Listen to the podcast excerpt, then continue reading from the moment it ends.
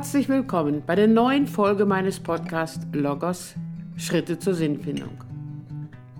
In der vergangenen Folge hatte ich von meiner Zusammenarbeit mit dem Sekteninfo NRW berichtet.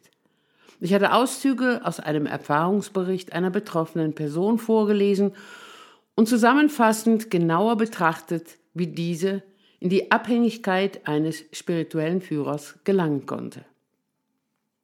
In dieser Folge werde ich noch eingehender auf die in Anführungsstrichen Fallen eingehen, durch die ein Mensch in die Abhängigkeit einer sogenannten Sekte, einer konfliktträchtigen Glaubensgemeinschaft geraten kann und auch warum er oder sie nur schwer daraus ausbrechen kann.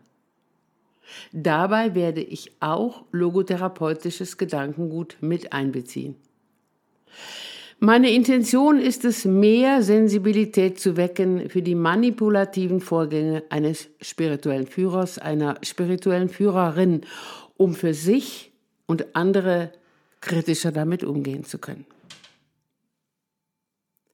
Nochmals die Frage, was bewegt einzelne Menschen, einer neuen Glaubensrichtung zu folgen, einer neuen ideologisch orientierten Gruppe beizutreten. Wir Menschen sind immer wieder auf der Suche nach Anerkennung, nach Geborgenheit, nach Antworten auf Lebensfragen, auf der Suche nach Sinn. Wenn diese Suche von einer krisenhaften Situation begleitet wird, beispielsweise durch Konflikte im sozialen Umfeld, durch Erleben von Einsamkeit, durch offene und schmerzhafte Fragen nach Erklärungen vom Leben zwischen Himmel und Erde, dann kann es leicht passieren, dass ein Mensch bei seiner Suche auf Irrwege gelangt. Heidemarie Kammerns, die frühere Leiterin des Sekteninfo in Essen, schreibt in ihrem Buch Betroffen durch Sekten, es ist nicht ratsam, sich selbst gegenüber Sektenangeboten immun zu glauben, sich selbst für nicht ansprechbar zu halten. Mit anderen Worten, jedem Menschen kann es grundsätzlich passieren, neugierig zu werden im Hinblick auf eine neue Ideologie. Auch kann es jede Person zunächst als positiv empfinden, in einer neuen Gemeinschaft mit offenen Armen aufgenommen zu werden. Gleichzeitig stellt sich die Frage, wie kritisch bleibt der Einzelne der Gemeinschaft, deren Ideologie und auch dem vermeintlichen Führer gegenüber. In der vergangenen Folge hatte ich aus dem Erfahrungsbericht der Person X vorgelesen. Zu Beginn berichtete diese Person von ihren Erfahrungen als Mönch und dass sie das dort vorherrschende fundamentalistische Vorgehen schließlich abgelehnt und die Gemeinschaft verlassen habe. Trotz dieser Erfahrungen, Person X befand sich weiterhin auf einer spirituellen Suche, konnten die Verlockungen einer weiteren Person und deren Ideologie bei ihr greifen. War das Leiden unter der Einsamkeit bei Person X zu groß geworden? Oder war das Vorgehen des neuen Vorbildes subtiler als in der Glaubensgemeinschaft zuvor? Genau können wir dies dem Erfahrungsbericht nicht entnehmen. Aber von der neuen Kontaktperson ging eine Faszination aus, die trotz anfänglicher Skepsis eine Hoffnung in Person X aufkeimen ließ, Antworten auf ihre spirituellen Fragen zu finden. Um nicht missverstanden zu werden, wir Menschen sollten und wollen uns immer wieder von etwas faszinieren lassen. Wir brauchen auch immer wieder Hoffnung zum Leben, zum Überleben. Dabei sollten wir aber immer aufmerksam bleiben und selber mitdenken, auch eine gewisse Selbstdistanzierung aktivieren. Spirituelle Führer Spirituelle Führerinnen unterbinden ganz oft diese Aufmerksamkeit, diese Selbstdistanzierung. Dieses häufig dadurch, dass sie jegliches Nachfragen, jegliche Kritik als Hindernis auf dem sogenannten rechten Weg interpretieren. Und je mehr sie dies tun, umso mehr unterbinden sie das eigene Wertempfinden. Eigenes Wertempfinden ist falsch. Richtig ist die Hingabe an den Sektenführer, den Guru. Denn er oder sie ist der Stellvertreter Gottes oder der oder die Erleuchtete oder der Mensch, der auf eine höhere Bewusstseinsstufe gelangt ist. Man kann sich selbst nicht mehr trauen, so formuliert es Person X in ihrem Erfahrungsbericht. Zum besseren Verständnis dieser Vorgänge möchte ich ein Bild einfügen, ein Bild hinsichtlich einer Situation, die sicherlich viele von Ihnen kennen. Stellen Sie sich vor, Sie schauen auf ein Foto, auf dem eine Situation festgehalten ist, wie eine Person eine andere schwer verletzt. Sie äußern ihre Betroffenheit. Wenn ihre Betroffenheit jetzt von einer anderen Person als Schwäche als nicht genügend standhaft bewertet würde, wie würden Sie damit umgehen? Wir können uns aber auch vorstellen, dass die Bewertung der anderen Person, ihre Betroffenheit sei jetzt ein Zeichen von Schwäche, auch Angst auslösen könnte, nicht genügend stark und standhaft zu sein.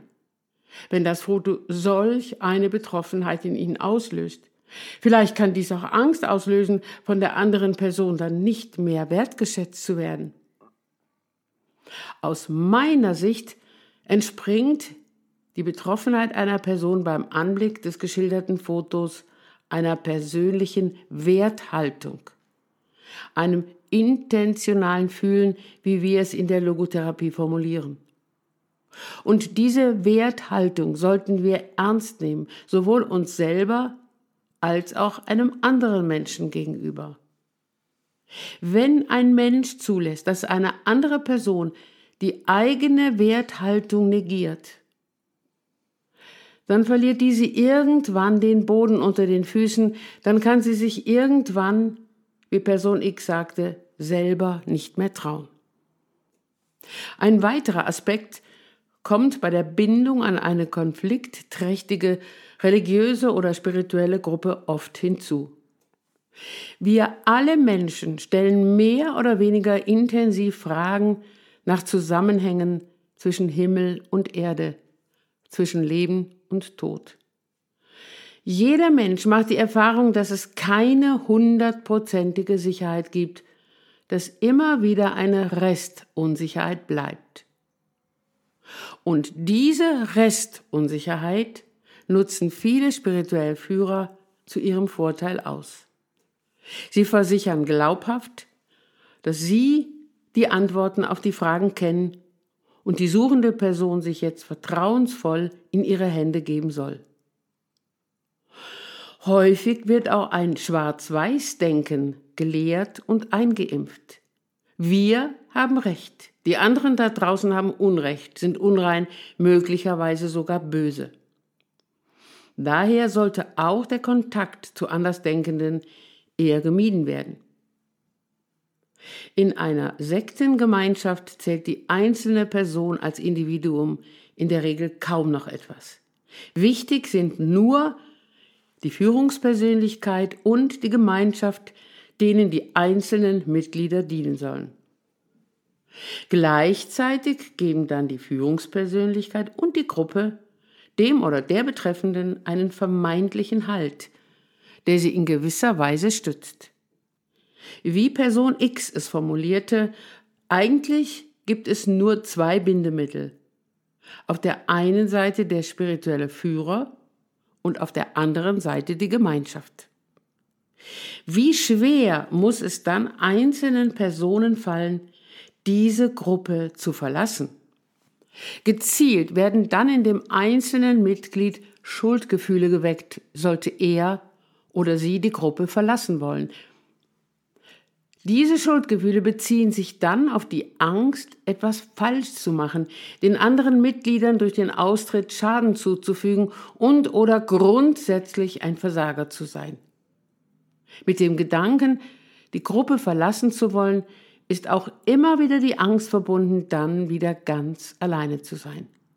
Denn auf eigenen Beinen zu stehen, das hat der oder die Betreffende inzwischen verlernt. Wie aber kann es einzelnen Menschen dennoch gelingen, den eigenen Zweifeln zu folgen und die Gemeinschaft zu verlassen? Und dies ist auch mein Hauptanliegen in dieser Folge meines Podcasts. Wie kann jeder Einzelne vorbeugend aufmerksam bleiben, damit er oder sie erst gar nicht in die Abhängigkeit einer spirituellen und destruktiven Gruppe gelangt?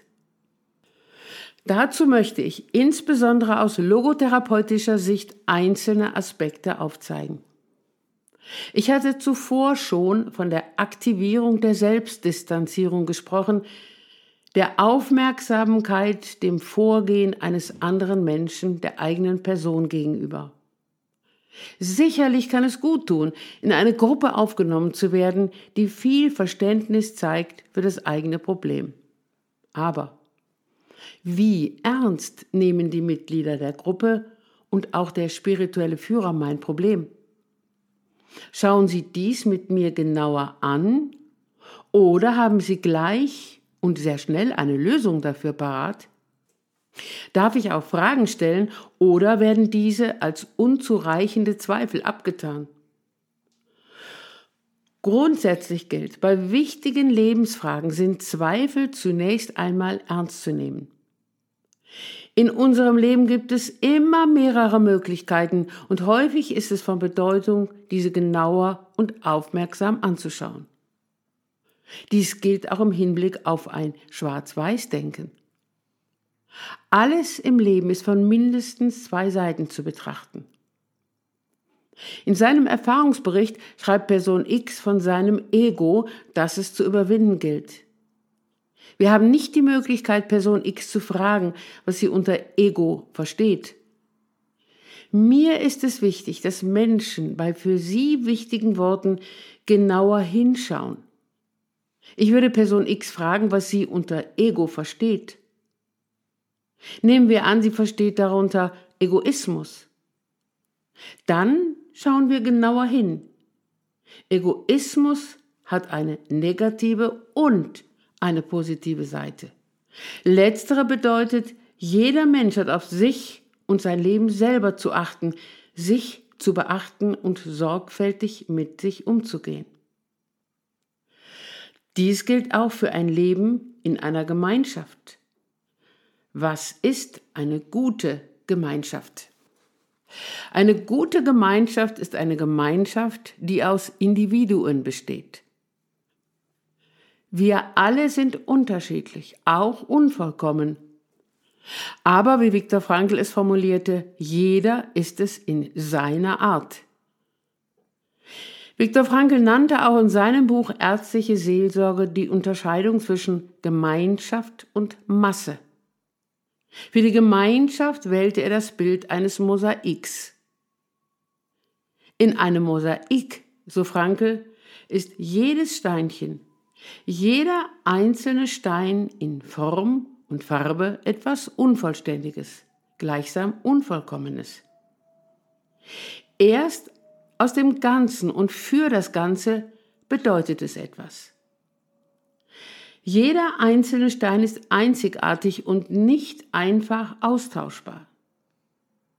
Anders verhält es sich, um im Bild von Frankel zu bleiben, bei einheitlichen und genormten Pflastersteinen, jeder Stein, so Franke, gleich behauen ist hier ersetzlich durch jeden anderen.